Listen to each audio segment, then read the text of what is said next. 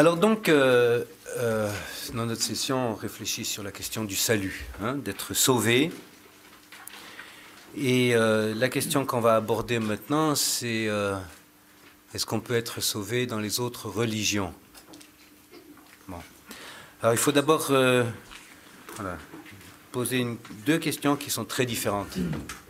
Est-ce qu'on peut être sauvé en étant dans une autre religion?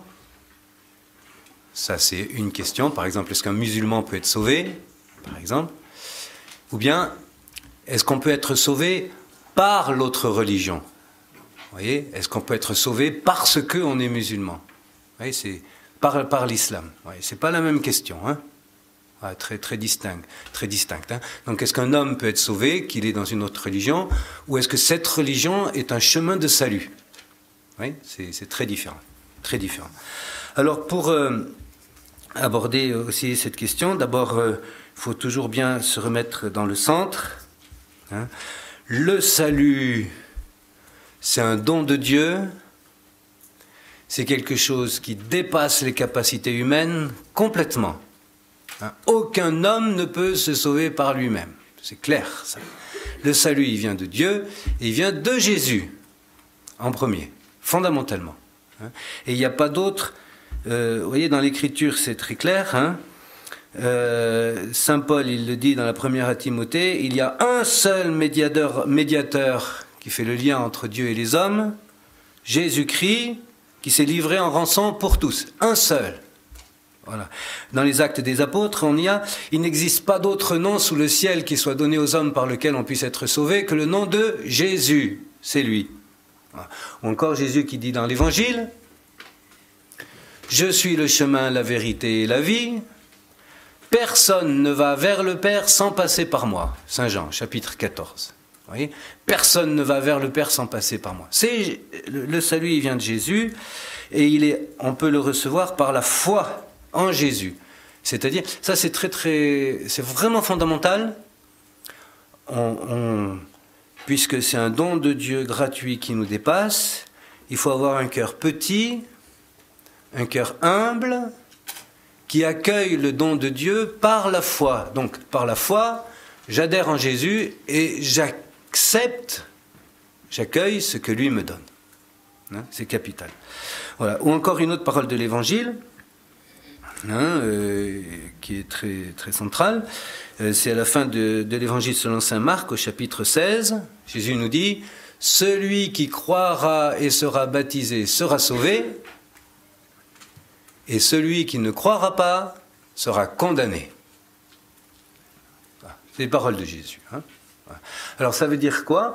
Ça veut dire ben, faut croire en lui, Jésus, qui est l'envoyé du Père, et qui est le Fils du Père, qui est le seul sauveur.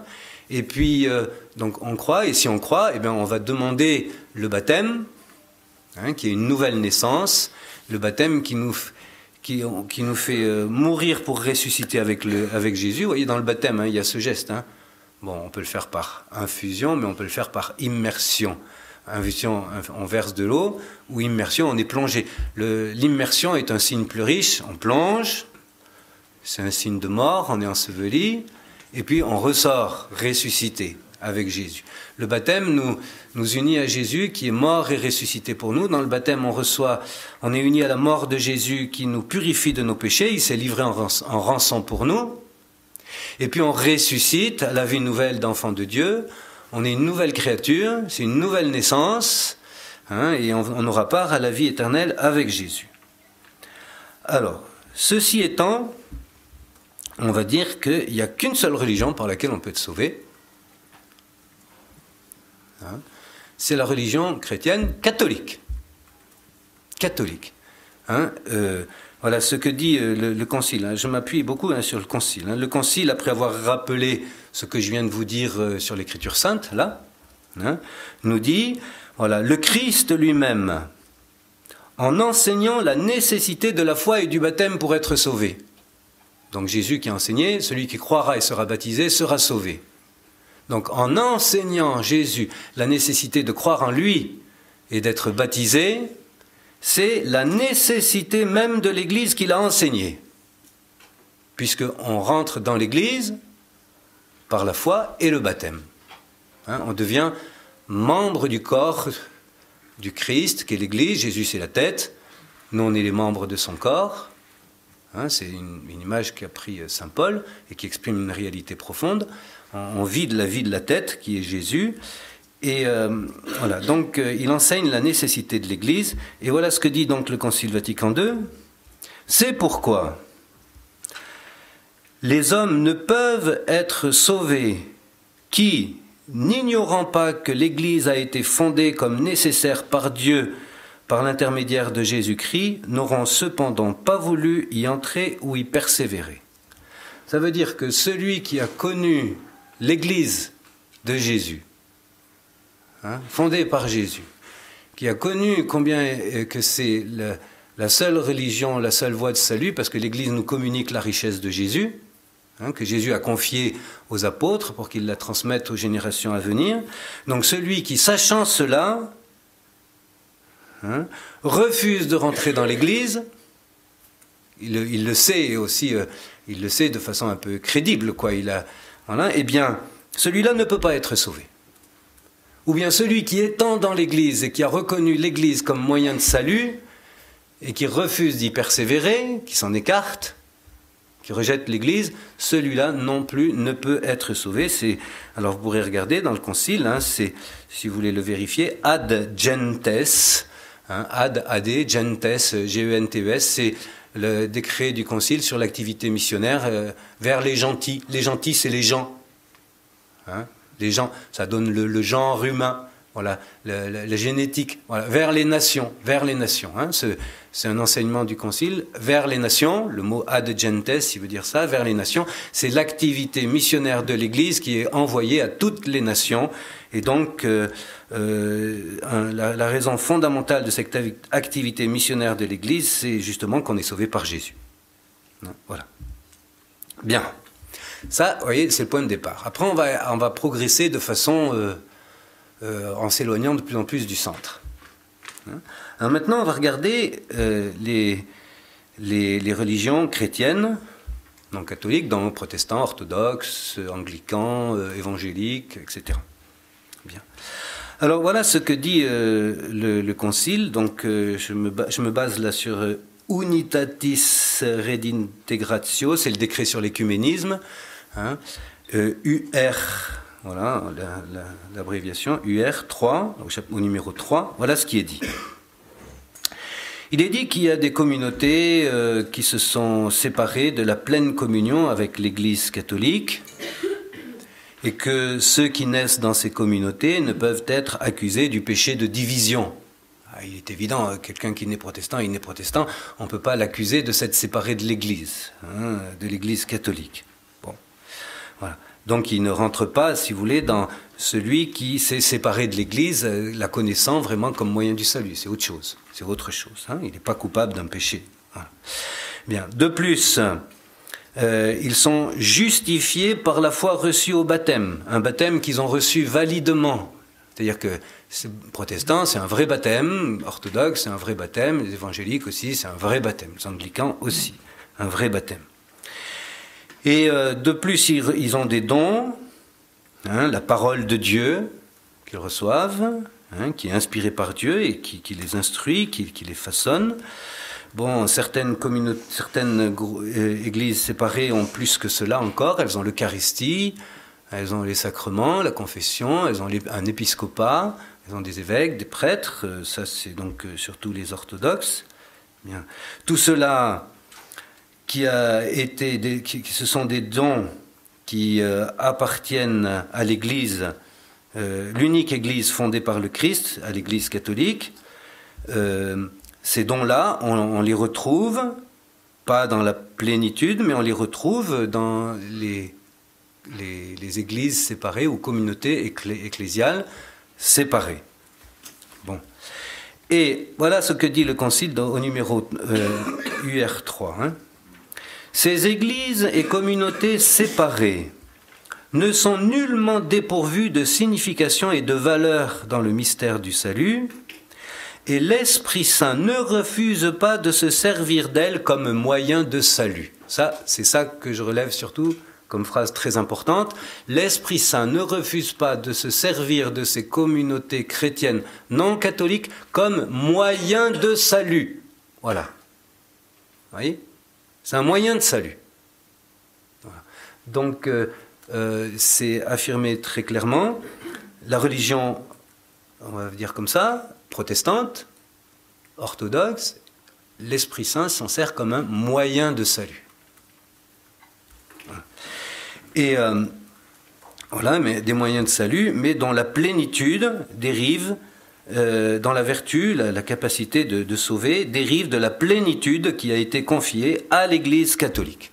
La plénitude des moyens du salut, c'est uniquement dans l'Église catholique qu'on la trouve, mais Dieu se sert aussi des autres églises séparées comme moyen de salut. Voilà, et on continue, c'est par la seule Église catholique du Christ qui est le moyen général du salut que peut s'obtenir toute la plénitude des moyens du salut.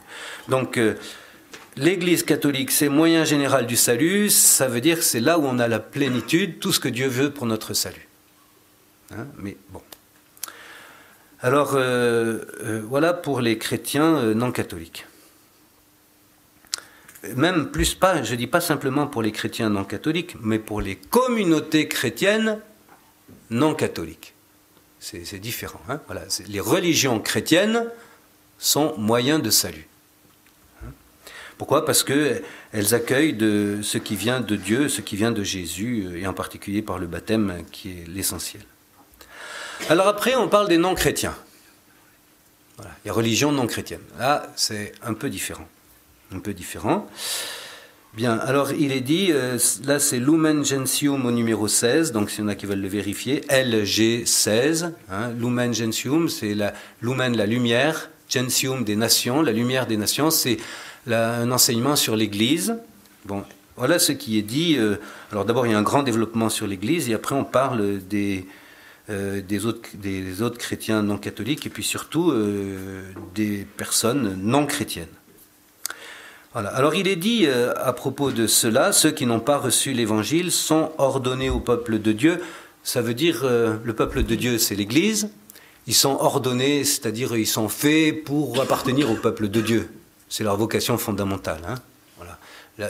Dieu appelle tous les hommes et tous sont appelés, ordonnés à faire partie du peuple de Dieu qu'est l'Église. Voilà, tous. Alors on va dire donc ça concerne en premier lieu les Juifs.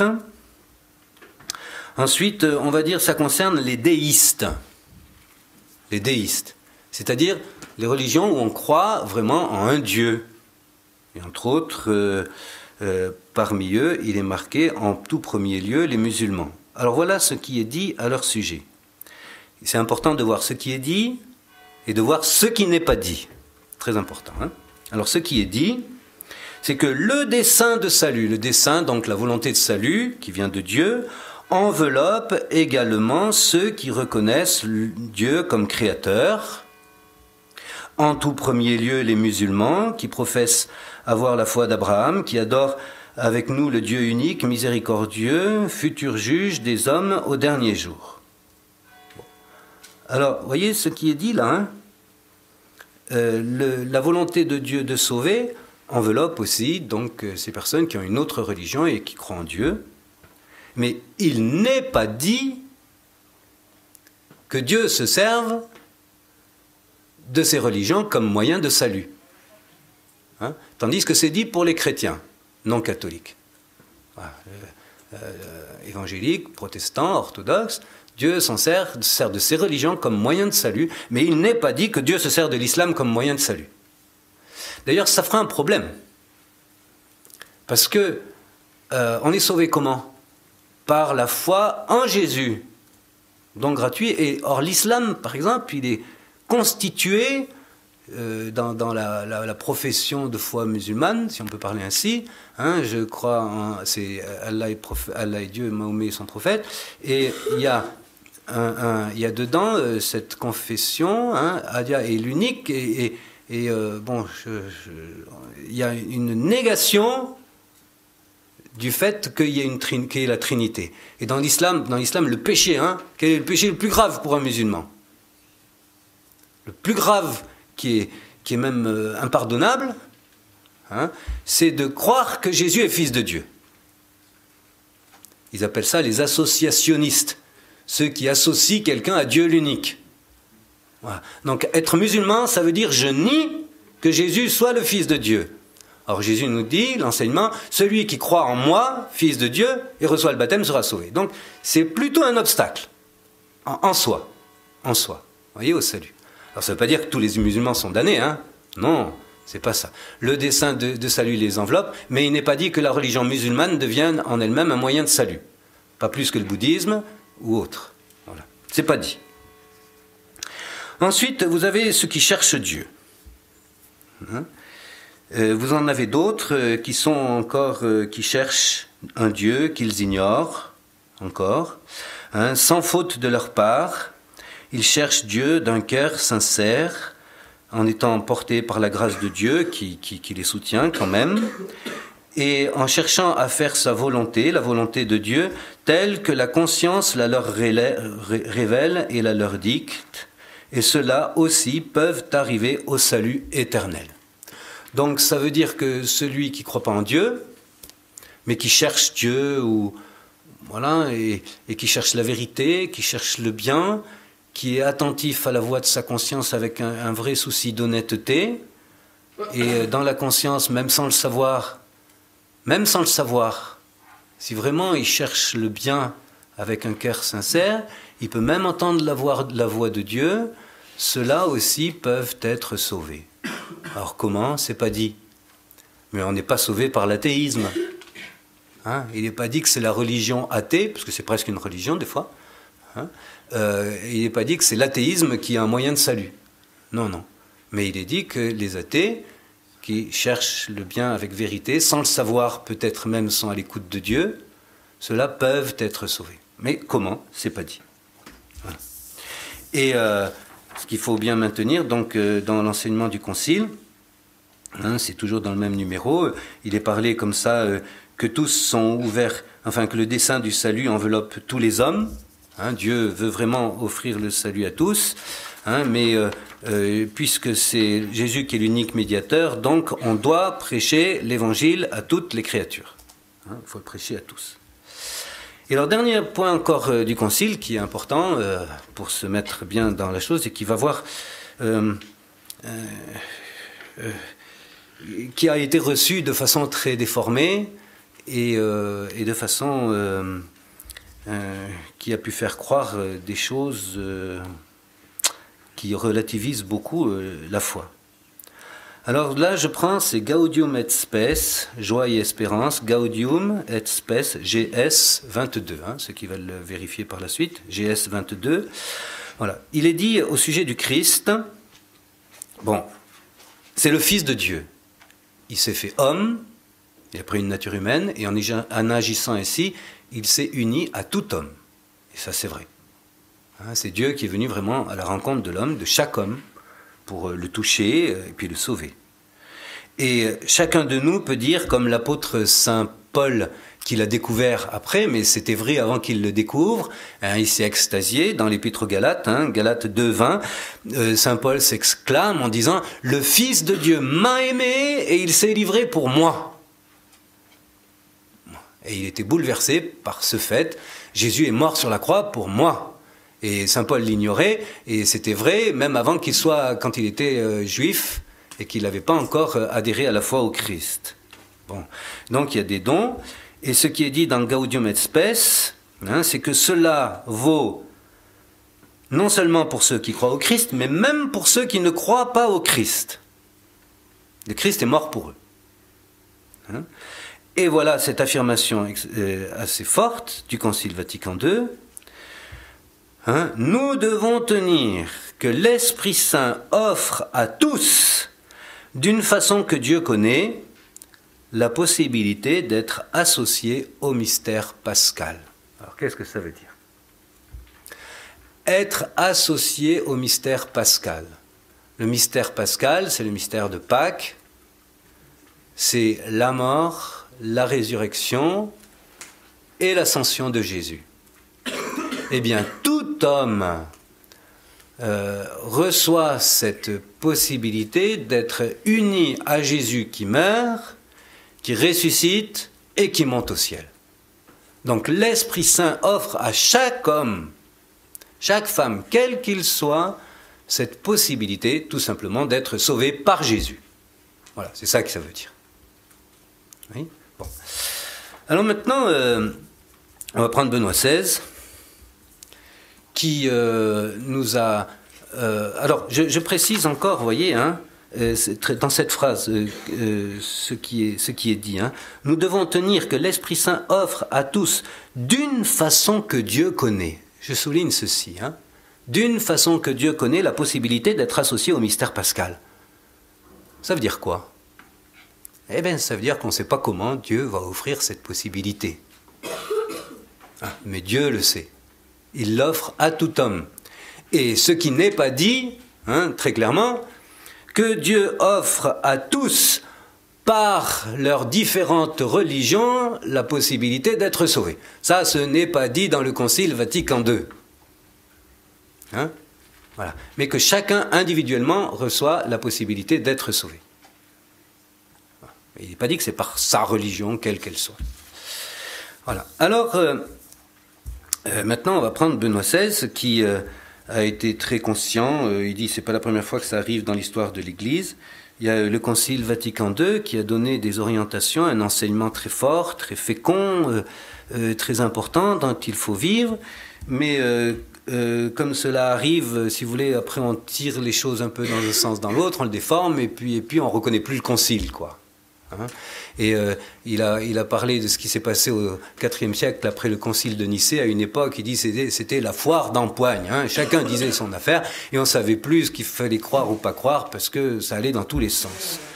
Et il a fait un peu la comparaison avec ce qui s'est passé après le concile Vatican II. C'est pas du tout une critique du concile Vatican II, au contraire. Hein. Au contraire. Et Benoît XVI avait dit il faut donc revenir au texte du Concile Vatican II. Voilà. Ce que nous dit le Concile, c'est ce qu'on vient de faire.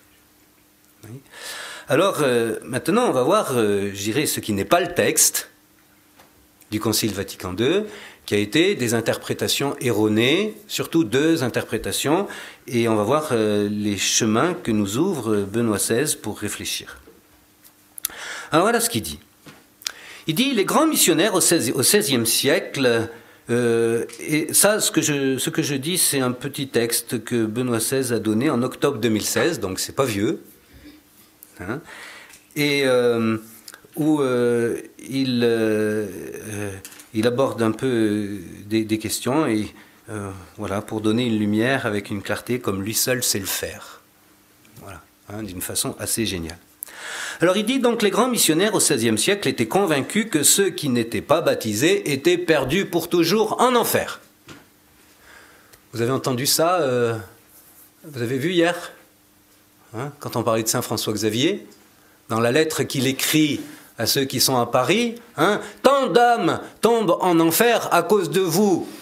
Hein, vous passez, alors c'est pas pour dire qu'il faut pas étudier, mais après on étudie euh, sérieusement, mais ensuite c'est fait pour avoir des dons qu'on a reçus et pour les transmettre. Hein. Vous passez euh, des années, des années, des années comme ça en université, et puis vous vous souciez pas de transmettre l'évangile à ceux qui en ont besoin. Tant d'âmes tombent en enfer à cause de vous parce qu'elles sont pas baptisées. Saint François Xavier avait cette pensée-là. Alors, évidemment, bah, il fallait évangéliser, vous comprenez, hein. une urgence missionnaire. Hein, une urgence missionnaire. Mais comme le... Alors, Benoît XVI nous dit, cette conviction a été définitivement abandonnée dans l'Église catholique après, d'après le Concile Vatican II. Hein, c'est-à-dire qu'on a, c'est pas nouveau au Concile Vatican II parce qu'il y avait déjà eu des, euh, des, approfondissements dans ce sens-là, hein, mais euh, le Concile Vatican II, c'est ce qu'on vient de voir maintenant, euh, dit bien clairement que tout homme peut recevoir le salut. Hein même s'il n'a pas été baptisé. Même quelqu'un qui n'aura pas cru explicitement au Christ, Jésus, Sauveur, peut quand même être sauvé par des moyens que Dieu connaît. Bon. Alors, ça a entraîné une crise. Et voilà, la, crise grave. Oh, bah écoutez, euh, si on peut être sauvé euh, en ayant une autre religion, euh, enfin sans être chrétien, donc en ayant une autre religion, etc., pourquoi, pourquoi évangéliser?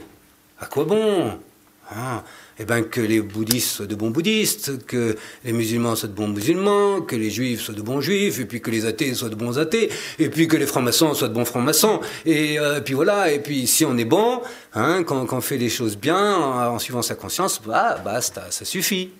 Ça suffit. Plus besoin d'exercer la mission. Et puis l'autre crise, euh, c'est pour les chrétiens. Vous comprenez Si euh, on suit simplement sa conscience un peu déformée, mais c'est pas de ma faute, hein voilà, elle est un peu déformée, mais pas de ma faute, donc je suis pas coupable. Je suis pas coupable en étant athée. Voilà, il y a moins d'exigences. Finalement, c'est un peu la galère d'être chrétien. Parce que je vais avoir plein d'exigences qui me tombent dessus, alors que si j'étais pas chrétien, bah, j'en aurais moins, puis je pourrais être sauvé de la même façon. Donc euh, c'est quand même un peu frustrant. Et euh, on ne voit pas pourquoi on se casserait la tête à vivre une vie euh, en obéissant au commandement de Dieu, etc. Et alors, euh, face à ceci, il y a eu des, explications qui ont été posées, voilà, hein, des théories qui ont été posées. Alors, deux théories. Une, Benoît XVI nous dit, par rapport à la première que je vais dire en premier, mais euh, je préfère la dire qu'après, cette solution-là est encore moins acceptable. Ça, c'est une formule de Benoît XVI qui est euh, tiré à bout portant et puis il reste plus rien. Quoi. Ça veut dire ça. Hein voilà. Une solution encore moins acceptable, c'est que toutes les religions seraient des voies de salut. Benoît XVI nous dit cette solution n'est pas du tout acceptable. Et c'est pour ça on vient de lire les textes du Concile Vatican II. Hein. Alors pour les chrétiens, les religions chrétiennes non catholiques, Dieu s'en sert comme moyen de salut. Ça, c'est vrai. Hein. Mais pour les autres religions, ce n'est pas dit dans le Concile, ce n'est pas dit. Et après, ça a été dit par certains, et Benoît XVI nous dit cette solution est encore moins acceptable. elle n'est pas du tout acceptable pour comprendre comment on peut être sauvé sans être chrétien.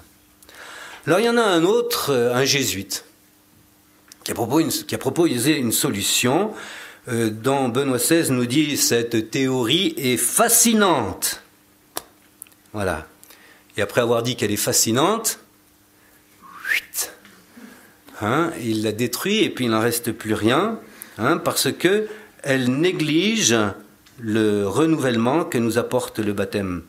Alors, quelle est cette théorie? Elle vient d'un jésuite qui s'appelle Karl Rahner. Hein. Alors, c'était ce qu'il a appelé les chrétiens anonymes. Les chrétiens anonymes. Euh, ça voulait dire qu'on est chrétien, mais on ne le sait pas. Si euh, vous suivez votre conscience de façon droite, que vous cherchez la vérité, que vous cherchez le bien, non sans être soutenu, et ça c'est tout à fait juste par la grâce de Dieu, hein, par la grâce du Saint-Esprit que Jésus nous donne. Vous voyez, donc vous avez une vraie droiture avec l'aide de la grâce de Dieu, eh bien vous êtes chrétien, mais sans le savoir, anonyme, chrétien anonyme. Et donc, euh, eh bien comme ça, ben, on peut être sauvé, puisque voilà, on appartient à l'Église, on est chrétien par le fait même. Et euh, Benoît XVI nous dit, ça ne tient pas. Alors donc, pour deux raisons, deux raisons. Ça semble réduire le fait d'être chrétien à simplement prendre conscience de ce que l'on a déjà avant d'être chrétien. Vous voyez? Donc le baptême n'est pas un renouvellement, n'est pas une nouvelle naissance, mais simplement je prends conscience de la nouvelle naissance que j'avais déjà. Autrement dit, le baptême, ça sert à rien. Voilà. Hein? Bon, voilà. Et euh, euh, donc, ça, néglige, ça laisse de côté le, renouvellement, la recréation que nous accueillons par la foi au Christ. Donc, c'est inacceptable.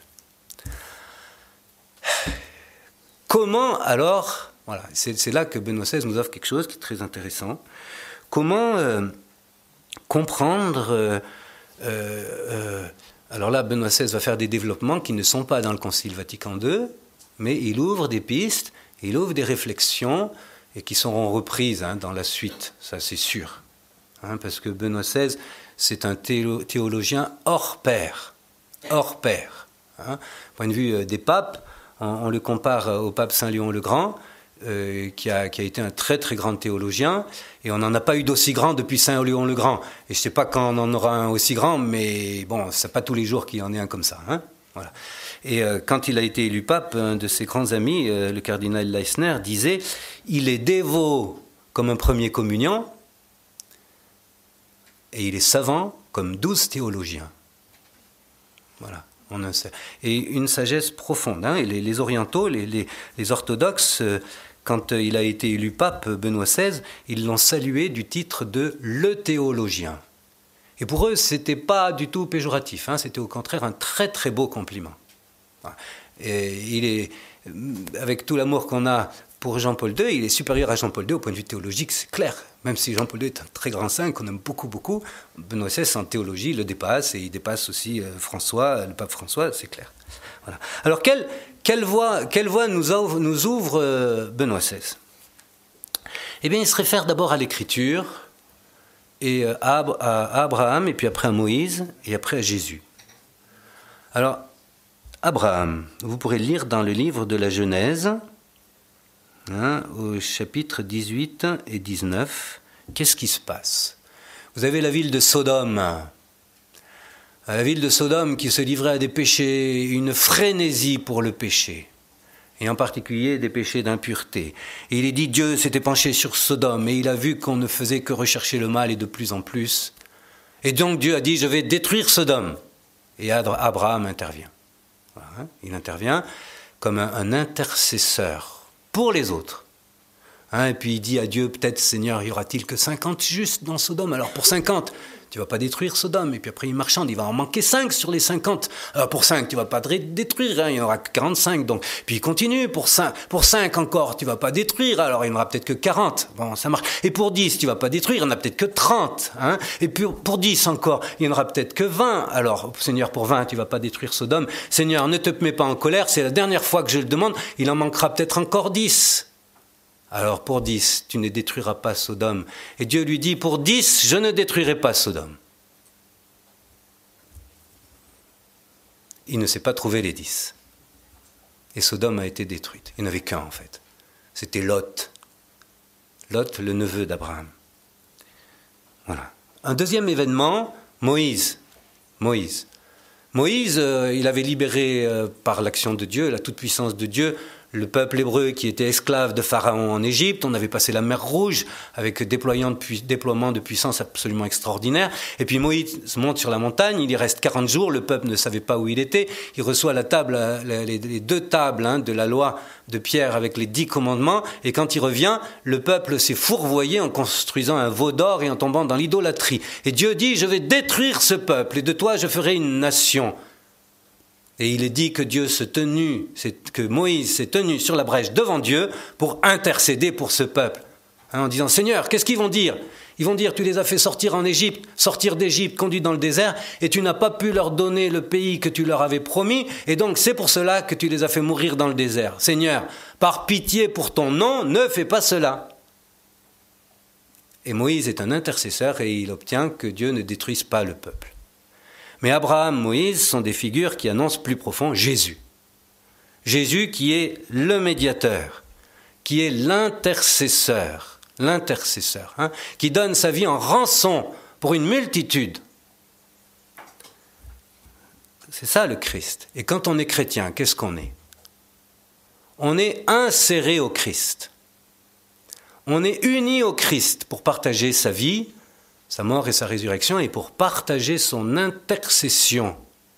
Et donc, Benoît XVI nous dit, euh, je, crois, que vous en avez, je crois que vous en avez déjà parlé, hein, le Christ c'est un être pour, c'est-à-dire pas que pour lui, il est, euh, c'est évident, il est pour tous. Et le chrétien, il partage cet être du Christ, il est être pour, il est intercesseur. Il doit être médiateur en union avec le Christ, en dépendance totale du Christ et celle qu'il a vécue le plus avec profondeur, c'est la Sainte Vierge. Hein? Et alors Benoît XVI nous dit, il est clair que nous devons réfléchir davantage à cette question. Voilà la, réflexion théologique que nous ouvre Benoît XVI. Il est clair que nous devons réfléchir davantage à cette question. Hein? Le salut pourra être proposé offert, hein, il est offert à tous. Ça ne veut pas dire que tous sont sauvés. Hein. Ah non, non, non, c'est pas ça. Hein. Mais le salut est offert à tous en vertu du Christ et de ceux, de ceux qui, par leur union au Christ, partagent la médiation du Christ. Donc il est très important d'être chrétien. Il est très important d'évangéliser pour que, en évangélisant, on mette les hommes dans l'influence de Jésus Sauveur et qu'il y ait d'autres intercesseurs qui viennent avec le Christ. Et ça, c'est très motivant.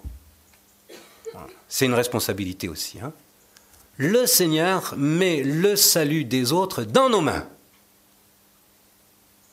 Hein?